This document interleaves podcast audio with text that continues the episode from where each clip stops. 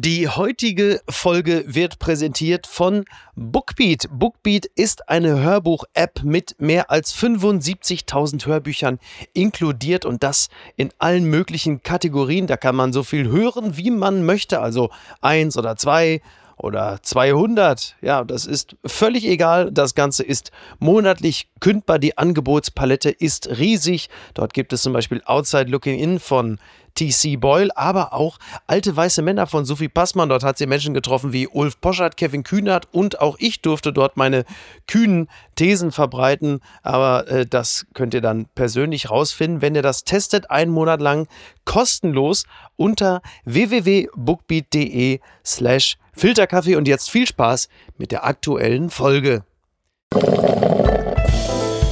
Apokalypse und Filterkaffee. Die frisch gebrühten Schlagzeilen des Tages. Mit Mickey Beisenherz. Einen wunderschönen Freitagmorgen und herzlich willkommen zu Apokalypse und Filterkaffee, das News Omelette. Und auch heute blicken wir ein bisschen auf die Schlagzeilen und Meldungen des Tages. Was ist wichtig? Was ist von Gesprächswert? Und das kann sie mir sagen. Beim letzten Mal, als sie hier zu Gast war, da war sie noch ja, bei der Rheinischen Post. Jetzt ist sie stellvertretende Chefredakteurin und Leiterin der Hauptstadtredaktion beim Redaktionsnetzwerk Deutschland. Also ich, ich kann also mit Fug und Recht behaupten, dieser kleine Podcast ist eine, äh, eine, ein Sprungbrett für die Karriere. Da wird mir sie sicherlich zustimmen. Guten Morgen, Eva Quadbeck. Guten Morgen, Niki, grüße dich. Äh, klar war das ein Sprungbrett, als ich das letzte Mal da war. Vielen Dank, danke. Das, das, ich, hatte, ich, hatte, ich hatte ein bisschen darauf gehofft, dass du das jetzt einfach unwidersprochen so, so hinnimmst. Verfolgst du eigentlich das Treiben von äh, Boris Herrmann, dem äh, Segler, der äh, rund 50.000 Kilometer gesegelt ist, ungefähr 81 Tage auf See war und dann, wie viel waren es? Ich glaube, rund 50 90 Seemeilen, Meilen. 90 Meilen, 90 Meilen Mhm. vorm Ziel dann mit einem Fischtrawler kollidiert ist. Das ist doch, also da, da habe ich schon ein bisschen mitgelitten. Ja, also ich habe das auch verfolgt und äh, ich bin ja selber Seglerin und bewundere solche Leute, die alleine um die, um die Welt segeln Ja. und habe dann einfach nur gedacht, das war jetzt echt ein verdammt langer Anlauf für einen verdammt blöden Unfall. Wahnsinn, ne? Und äh, Franz Josef Wagner hatte ja noch äh, in seiner Post von Wagner doch äh, Boris Herrmann noch geraten. Mein Tipp: Segeln Sie zurück. Auf dem Meer ist es sicherer. Ja, der hat ihn gejinxt, wie man so schön sagt. Ja, aber der Mann sollte vielleicht Lotto spielen, bei äh, seinem Talent Zufallstreffer zu landen. Ja, vielleicht ist es besser.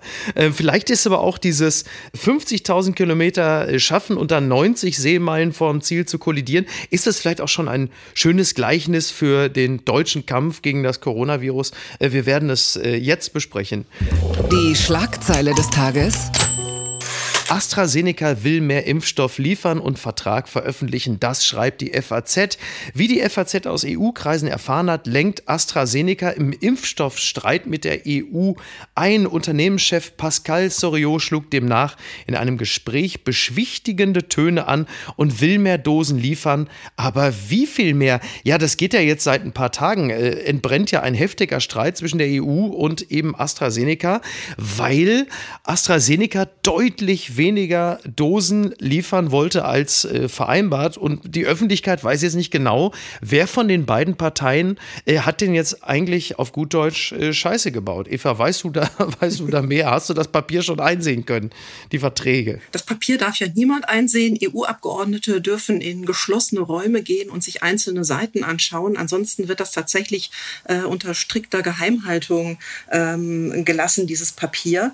Also die EU ist ja nun tatsächlich behäbig, sie ist langsam und sie ist uneffizient. Aber dass die Kommission so blöd ist, dass sie einen Vertrag abschließt, in dem nicht die zentralen Fragen bei Käufen und Verkäufen geregelt sind, was, wann und äh, welche Summe, das kann man selbst der EU-Kommission nicht zutrauen. Deshalb bin ich mir sehr sicher, dass Herr Soriot zu Recht einlenkt und dass im Zweifelsfall in dem Vertrag schon drinsteht, äh, was er innerhalb der EU wann liefern muss. Selbst wenn das in irgendwelchen Klauseln und im Juristendeutsch drin steht, würde ich sagen, dass die EU da tatsächlich im Recht ist. Aber Mist gebaut haben sie trotzdem, weil sie anders als die USA, Großbritannien und Israel die Verträge zu spät abgeschlossen abgeschlossen haben und äh, auch nicht hoch genug eingekauft haben. Mhm. Da sind sich ja mittlerweile viele einig, äh, mit Ausnahme vielleicht von Ruprecht Polenz, der sich ja bei Twitter überall einschaltet, sobald irgendjemand die Impfstoffbeschaffung der EU kritisiert. Ähm, aber gut, sei es drum. Selbst Karl Lauterbach hatte ja das schöne Gleichnis gesagt bezüglich der Knauserigkeit der EU bei der Impfstoffbeschaffung, dass im Grunde genommen im Vergleich zu den Hilfsmilliarden jeder Impfstoff gratis sei. Das fand ich ein, ein sehr schönes Bild. Da kann auch, glaube ich, so ziemlich jeder folgen. Das Einzige, was mich immer so skeptisch macht in Bezug auf die EU, oder vieles macht mich skeptisch, aber gut, ist, dass äh, wir ja zweimal das Problem haben. Das heißt, die EU hat Stress mit AstraZeneca wegen der Verträge und die EU hat Stress mit BioNTech wegen der Verträge, weil ja auch zu wenig aus deren Sicht geliefert wird. Und da äh, gibt es eine Konstante in diesen beiden Problemen und das ist immer die EU. Das macht mich so ein bisschen misstrauisch, was auch den AstraZeneca-Fall angeht. Ja, das Problem bei der EU ist, dass äh, sich da ja immer 27 Länder, also sind ja nur noch 27, einigen müssen. Und als im vergangenen ja, Spätsommer es darum ging, diese Verträge Verträge abzuschließen. BioNTech ist relativ teuer.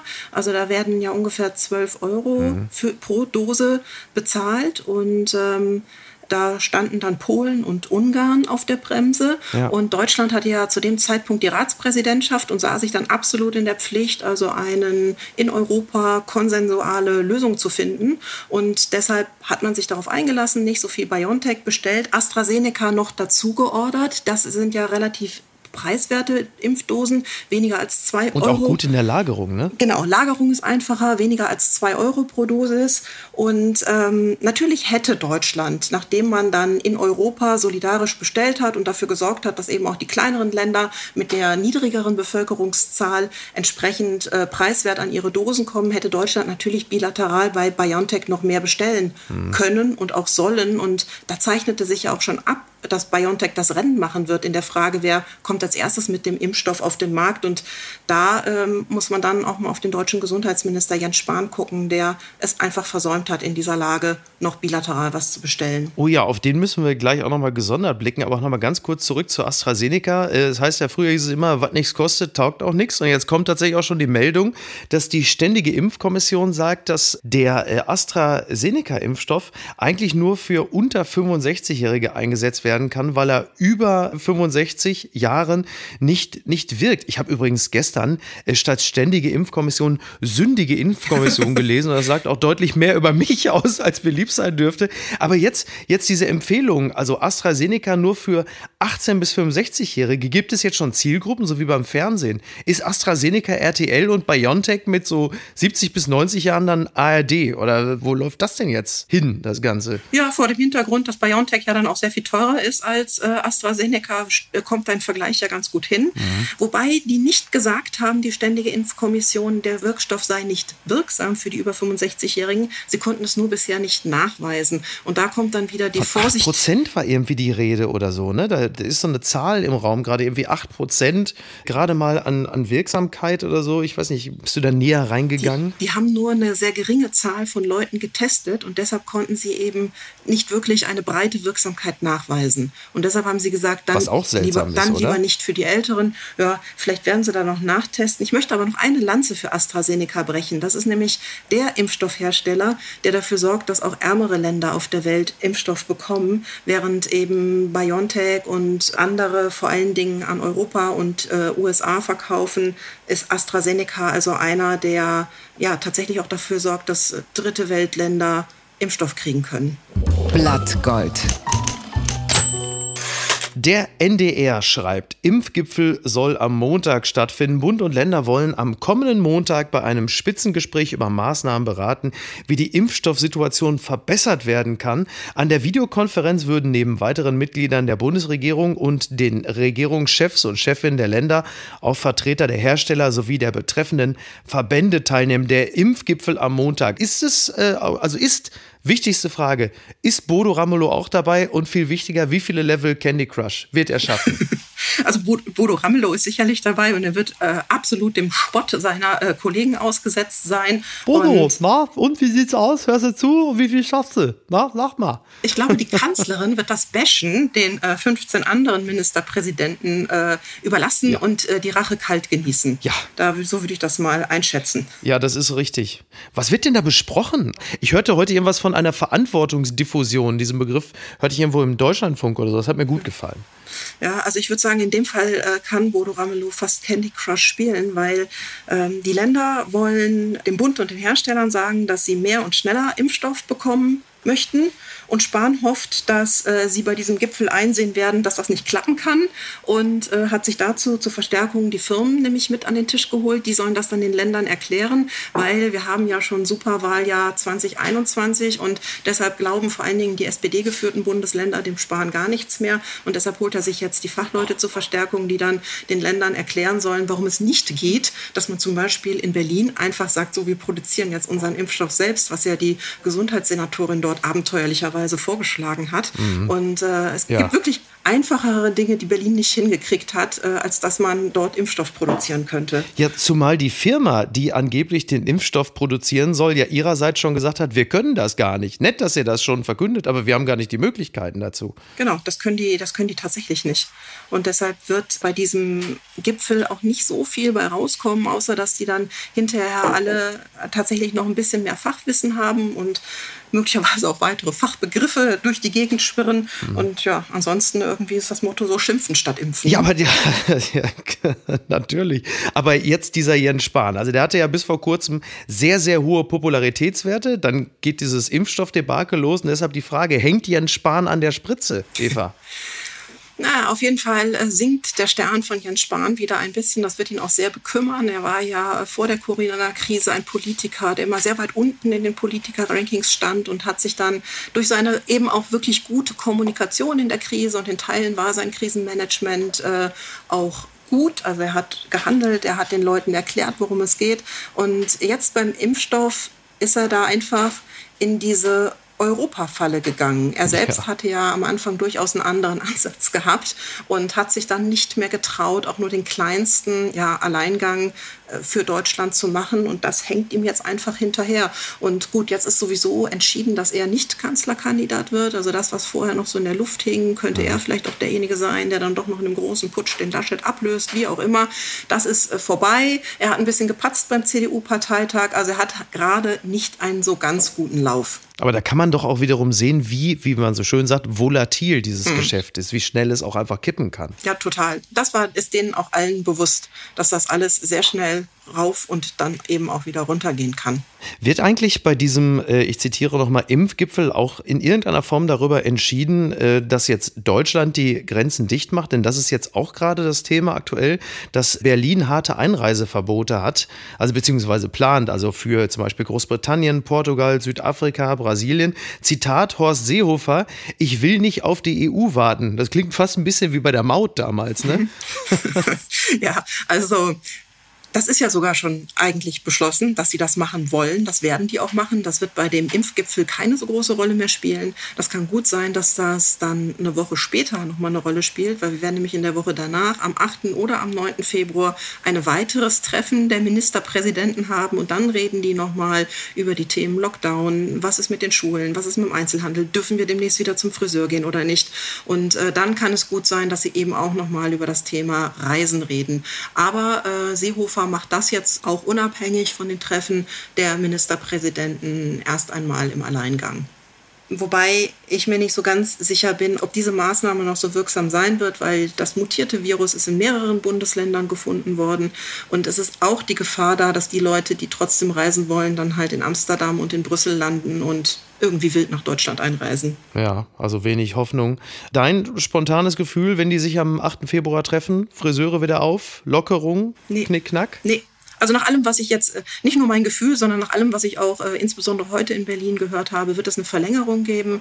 Die lassen die Schulen vorerst zu. Natürlich gibt es dann wieder viele Ministerpräsidenten, die ihren eigenen Weg in ihrem Land gehen, aber die werden auch den Einzelhandel und die Friseure sicherlich nicht aufmachen, bevor sie nicht die Schulen und die Kitas wirklich wieder öffnen können. Gewinner des Tages ist Andi Scheuer, denn er ist noch im Amt. Das Redaktionsnetzwerk Deutschland, das kennst du, schreibt, Scheuer bleibt stur, Verkehrsminister will bei Pkw-Maut alles richtig gemacht haben. Bundesverkehrsminister Andreas Scheuer ist weiter in der Ansicht, bei der geplatzten Pkw-Maut keine Fehler gemacht zu haben. Vor dem Untersuchungsausschuss sagt er, die Maut sei beschlossen und das Risiko einer Niederlage vor dem Europäischen Gerichtshof zu vernachlässigen gewesen. Ja, also das war ja gestern der Untersuchungsausschuss. Scheuer war da mit großen Erinnerungslücken, wenn es darum geht, ob denn jetzt es wirklich so war, dass die Betreiber ähm, angeboten hatten, den Vertrag erst nach dem Urteil des Europäischen Gerichtshofs zu unterzeichnen. Und das behaupten die ja, Eventim zum Beispiel. Und Scheuer sagt, da, das weiß ich, das glaube ich, da weiß ich nichts von. Ich glaube nicht, dass das passiert ist. Tja, und nu? Naja, unabhängig davon, ob die Betreiber ihm das angeboten haben, den Vertrag auch nach dem Urteil zu unterzeichnen, er ist der Minister, er hätte das natürlich nach dem Urteil unterzeichnen können und äh, auch auf das Urteil warten müssen. Und so gering war die Chance gar nicht, dass der Europäische Gerichtshof ihm da einen Riegel vorschiebt. Es hat viele Gutachten gegeben, die genau das prophezeit haben. Ja. Und äh, dass der Scheuer noch nicht zurückgetreten ist, das ist aus meiner Sicht da formuliert die Opposition tatsächlich hart genug, wirklich ein Skandal. Also dieser Mann, der hat äh, eigentlich wie so, eine, wie so eine Katze sieben Leben offensichtlich fürs politische ja. Überleben. Also das, was er da bei der Maut angerichtet hat, das Debakel ist so groß, das hätte eigentlich für drei Rücktritte gereicht. Und wenn man sich mal anguckt, wofür die Leute früher so zurückgetreten sind, man erinnere Annette sich Schawan und Rudolf Seiters weinen leise. So, oder man erinnere sich an einen gewissen Wirtschaftsminister Möllemann, der wegen äh, Werbung für Einkaufswagenchips ja. zurücktreten musste. Ja? oh Gott, also ja. der, der Scheuer war ja eigentlich fällig, weil Söder wollte mhm. äh, 2019 eine Kabinetts Umbildung herbeiführen. Und dann Tja. kam ein, ein politisches Ereignis nach dem anderen, dann kam die Corona-Krise und so war dann äh, Scheuer irgendwann gerettet. Ja, wer profitiert eigentlich mehr von Corona? Jeff Bezos oder Andy Scheuer? Ich bin mir da bis heute nicht so ganz sicher. Ja, auf jeden Fall ist er, ist er ein Minister, der nur wegen einer sehr, sehr großen ja, Naturkatastrophe äh, im Amt bleiben kann. Also die Katastrophe ist dann eben doch noch einen Tacken, Tacken größer als ähm, das Kerbholz, das Scheuer gefüllt hat. Wobei man doch eine Sache auch mal klar sagen muss. Andi Scheuer verwaltet diesen Irrsinn und hat auch sicherlich seinen Riesenanteil. Aber eingebrockt hat uns den ganzen Mist natürlich Horst Seehofer mit seiner Bierzelttour damals, weil er irgendein Thema brauchte, damit dann irgendwie alle die Gläser heben und johlen. Und da war natürlich, äh, sag mal, diese latente bis offene Ausländerfeindlichkeit bei der Maut natürlich perfekt geeignet. Deshalb haben wir den ganzen Zirkus doch eigentlich, oder? Ja, das ist richtig. Also das war ja so die Zeit, als die CSU äh, meinte, sie könnte könnte irgendwie der AfD das Wasser abgraben, indem man da mal schön im rechten Sumpf fischt. Und äh, es war Seehofer und nicht zu vergessen, es war auch ein gewisser Alexander Dobrindt, äh, ja. der da durchaus als Scharfmacher auch im Wahlkampf aufgetreten ist. Und klar, Scheuer muss das jetzt ausbaden, aber dann ist man auch, dann ist man aber auch doof genug, wenn man sich auf so einen Posten hieven lässt, wo man ganz genau weiß, man muss genau das umsetzen und äh, schafft es dann noch nicht einmal so wenig Marionette zu sein, dass man da eigene unabhängige Entscheidungen treffen kann. Sag mal, was ist eigentlich an dieser Geschichte dran, dass an dem Tag dieses Kündigungsgesprächs mit äh, CTS Eventim dann ein hochrangiger Vertreter des Verkehrsministeriums dann auch noch zu denen hinging und im Grunde genommen war es so, also jetzt übertragen war, ja Leute, äh, wir müssen euch kündigen, aber eine Sache noch, hört mal Eventim, ich bräuchte ein paar Karten für Roland Kaiser. Könnt ihr da was machen? Das passt, man glaubt es eigentlich gern, oder? Also wenn ich das in einer Netflix-Serie gesehen hätte, hätte ich gesagt, Mensch, jetzt übertreiben die aber. Also so schlimm ist doch nicht. Ja. Ich habe das auch nur gelesen, ich habe da keine besonderen Erkenntnisse zu. Ähm, und so sehr lustig man das auch finden kann, aber wenn man sich das mal genauer überlegt, eigentlich ist sind das genau die Dinge, die das führen, dass äh, die Leute so eine Elitenverdrossenheit entwickeln, dass sie sagen, ja, also Klar, ja. die sind wirklich einfach nur korrupt und versuchen in jeder Situation für sich irgendeinen kleinen Vorteil rauszuschlagen. Also das sind echt die Sachen, die man unterlassen sollte, wenn man in Spitzenpositionen sitzt. Wäre es nicht vielleicht einfach sinnvoller gewesen, an der Stelle direkt zu tauschen? Roland Kaiser als Verkehrsminister und dann Andi Scheuer als DJ auf die Waldbühne? Ich glaube wirklich, dass das für beide Seiten das Beste gewesen wäre. Wahrscheinlich hätten wir gar keinen Unterschied gemerkt. Bitte empören Sie sich jetzt. Verdacht auf Insolvenzverschleppung. Staatsanwaltschaft ermittelt gegen Management von Galeria Karstadt Kaufhof, schreibt der Spiegel. Die Bundesregierung hat Galeria Karstadt Kaufhof diese Woche weitere 460 Millionen Euro Corona-Kredit angeboten. Unterdessen ist die Geschäftsführung im Visier der Staatsanwaltschaft. Das hat die Süddeutsche Zeitung aufgebracht und zwar aus dem Grund, dass die GKK bereits im Januar 2020 und nicht erst im März 2020 insolvent gewesen sein soll. Äh, die GKK will übrigens jetzt rechtliche Schritte äh, erwägen sie gegen die Süddeutsche und halten das für verleumderisch. Aber so oder so muss man doch jetzt wirklich sagen, also dass der Bund Karstadt gerettet hat, ist ja toll. Da können wir nach dem Lockdown endlich alle wieder gemeinsam nicht dorthin gehen. Ist Karstadt sowas, ist es die etwas verwahrloste Tante, der äh, die Bundesregierung immer wieder ein bisschen Geld zusteckt aus Mitleid? Was soll denn das alles noch?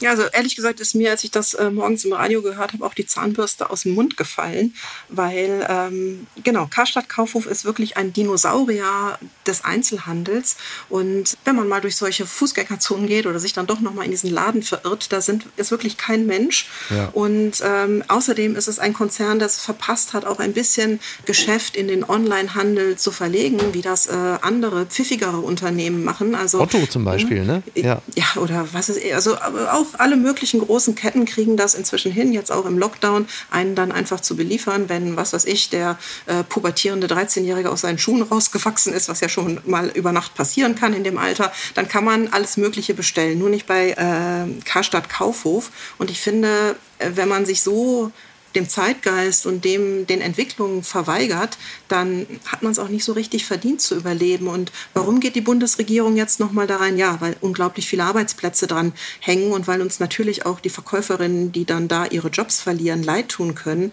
Aber es hilft trotzdem nichts. Es wäre schon besser, ja, diese Leute einfach in Unternehmen dann zu vermitteln, ja. die mehr auf der Höhe der Zeit sind. Genau, also die Karstadt gilt als systemrelevant für die Innenstädte. Das ist die Begründung der Bundesregierung. Die VerkäuferInnen tun mir natürlich allesamt leid, aber das steht ja hier auch gar nicht zur Diskussion. Aber man subventioniert ja hier letzten Endes ein völlig ausgelaufenes Geschäftsmodell und das äh, erscheint ja niemandem wirklich sinnvoll. Und zu Recht meldet sich da auch wieder die Kultur und sagt, wie könnt ihr diesen Dinosaurier als Fossil im Stadtbild weiter subventionieren, äh, während wir hier an der Kante sind? Ja, also das ist eben auch etwas, was man nicht verstehen kann und es ist ja wahnsinnig viel Geld und dass man dann immer nur den großen Unternehmen eben ab einer bestimmten Größe so viel Geld hinterherwirft und überhaupt nicht sieht, dass äh, die Wirtschaft in Deutschland tatsächlich vom Mittelstand lebt. Also die meisten Arbeitsplätze gibt es im Mittelstand und nicht in der Großindustrie oder bei den Großunternehmen. Völlige Fehleinschätzung.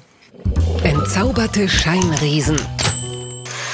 Die Frankfurter Rundschau schreibt mit Trump-Söhnen Sturm auf das Kapitol. Im Vorfeld gab es ein hochrangiges Treffen mit Donald Trump Jr. im Trump-Hotel. Ja, es ist ja so, dass äh, 45 von 50 RepublikanerInnen im Senat äh, dagegen gestimmt haben, Donald Trump zu impeachen. Drei Wochen nach den Ausschreitungen im Kapitol, bei denen fünf Personen ums Leben kamen, zeigt sich möglicherweise wieso. Es verdichten sich Hinweise, dass mehrere Senatoren an einem Treffen im Trump Hotel am Abend zuvor beteiligt waren. Und die Frankfurter Rumschau zitiert da Recherchen, dass äh, diese Menschen darüber diskutiert haben sollen, wie sie am besten Druck auf Kongressabgeordnete ausüben, damit diese Einspruch gegen die Ergebnisse einlegen, die Joe Biden zum offiziellen Sieger der US-Wahl machen. Ja, und unter anderem eben halt Donald Trump Jr., Eric Trump und auch Mike Flynn. Oder auch halt natürlich der ewige Rudy Giuliani. Die Frage, Donald Trump Jr. ist ja bekannt als passionierter Wildtierjäger. Hat er jetzt womöglich seinen eigenen Vater abgeschossen? Oder was wird aus dieser Sache? Ja, man kann ja eigentlich nur den Kollegen, die das recherchiert haben, den nächsten Pulitzerpreis verleihen. Aus dieser Sache kann noch sehr viel werden, weil die Leute, die nachweislich dabei waren und dann eben auf dieser Liste stehen, die stehen auf einer toxischen Liste, weil alle, die sich äh, in diesen letzten Stunden und Tagen mit Trump gemein gemacht haben, haben wirklich äh, Verrat an der Demokratie begangen. Und äh, das wird, werden die Amerikaner den Leuten nicht nachsehen. Und es wenden sich ja dann nicht nur die Leute aus dem politischen Bereich von ihnen ab, sondern von Trump und äh, den Seinen wenden sich eben auch die Geschäftsleute ab, weil man mit anderen sauberen Leuten eben keine Geschäfte mehr machen kann, wenn man da irgendwie aus diesem Trump-Dunstkreis kommt. Und äh, da kann man nur hoffen, dass das ähm, auch noch weitergeht und dass das Impeachment-Verfahren gegen Trump auch tatsächlich noch in irgendeiner Form zum Erfolg geführt wird und dass es am Ende den USA eine Lehre ist, dass man sich nie wieder einen solchen Menschen wählt, der ja mehr war als ein Präsident, der ein richtiges System geschaffen hat, ein System Trump. Aber also dieses Impeachment-Verfahren sieht ja derzeit nicht besonders erfolgreich aus. Also ich habe gerade so Mitch McConnell und Co. und wer war der andere? Rand Paul. Ne? Ähm, ich ich habe das Gefühl, die Republikaner können sich schlechter von Trump lösen als Scheuer von seinem Amtssitz. Also so richtig erfolgreich wirkt es ja derzeit nicht.